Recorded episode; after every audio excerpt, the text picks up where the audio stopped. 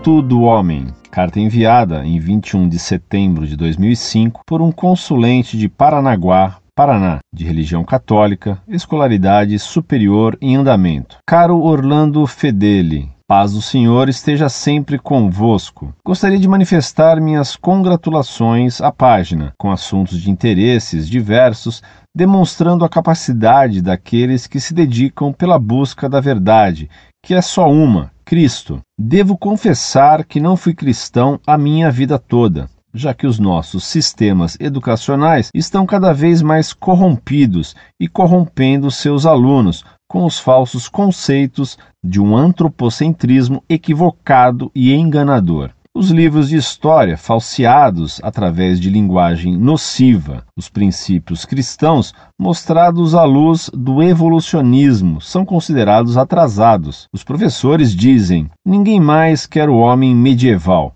contradizendo ao mesmo tempo os falsos princípios de liberdade de religião defendido quando lhes convém. Não há liberdade de religião, há sim criacionismo religioso, que nada mais é do que superstição e idolatria. Hoje estamos vivendo num mundo onde tudo é descartável, na sociedade dos valores descartáveis. A igreja confundiu-se como uma instituição em que o fiel não tem obrigação nenhuma para com ela, Muitos se enganam, imaginando ser a religião um mero conjunto de crenças. Quando eu, em minha pseudo-sabedoria, imaginava saber tudo sobre história, Idade Média, Inquisição, Reforma Protestante, Revolução Francesa, deparei-me com livros de história antigos. Foi então que percebi que de alguns anos para cá a história do povo cristão sofreu depreciações enormes por parte dos falsos historiadores. Lutero é mostrado hoje como herói, contradizendo o que 30 anos atrás se ensinava a seu respeito, ou melhor, que pode ser constatado através do que ele mesmo escreveu. Lutero foi mau, cruel e sanguinolento, como mostra em sua obra Conversas à Mesa. Deixem a máscara de Lutero cair. Antes éramos cristãos,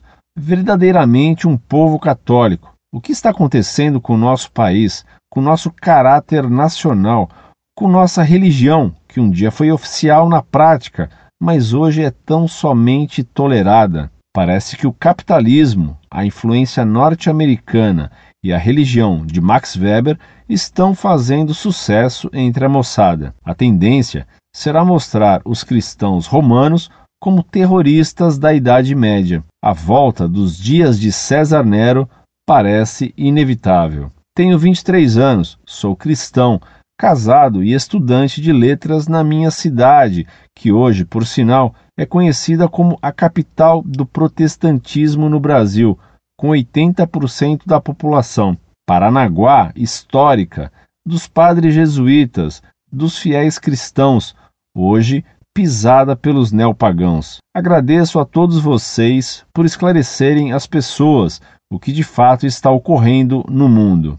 Se o mundo vos odeia, lembrai-vos de que me odiou antes. Muito prezado, salve Maria. Muito me alegrou sua carta que demonstra um claro discernimento da triste situação em que a religião católica foi relegada hoje por uma sistemática deformação de informações na mídia, na escola e, desgraçadamente, nas mesmas igrejas.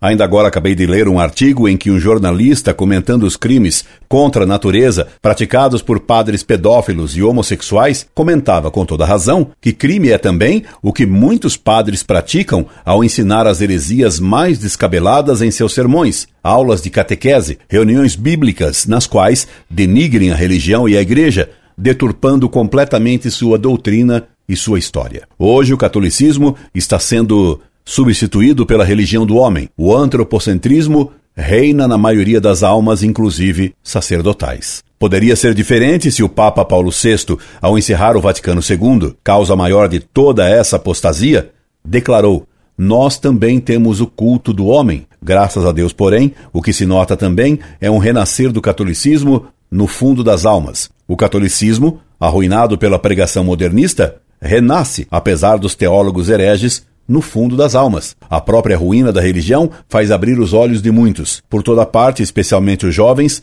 como você, se dão conta de que na Igreja Católica está a única solução para a crise do mundo atual. Cada vez que cresce o número daqueles que se apercebem que o veneno naturalista e relativista destilado na mídia, nas escolas e mesmo nos sermões é o responsável por tantos males do mundo moderno. Unamo-nos, pois, em defesa da fé católica, que é a única e verdadeira, para reerguer o estandarte da verdade, abandonado e pisoteado por aqueles que deviam desfraudá-lo e defendê-lo. Escreva-me sempre. Indo a Curitiba dar palestras, teria muito gosto se pudesse encontrá-lo entre meus ouvintes. Incorde Jesus Semper, Orlando Fedeli.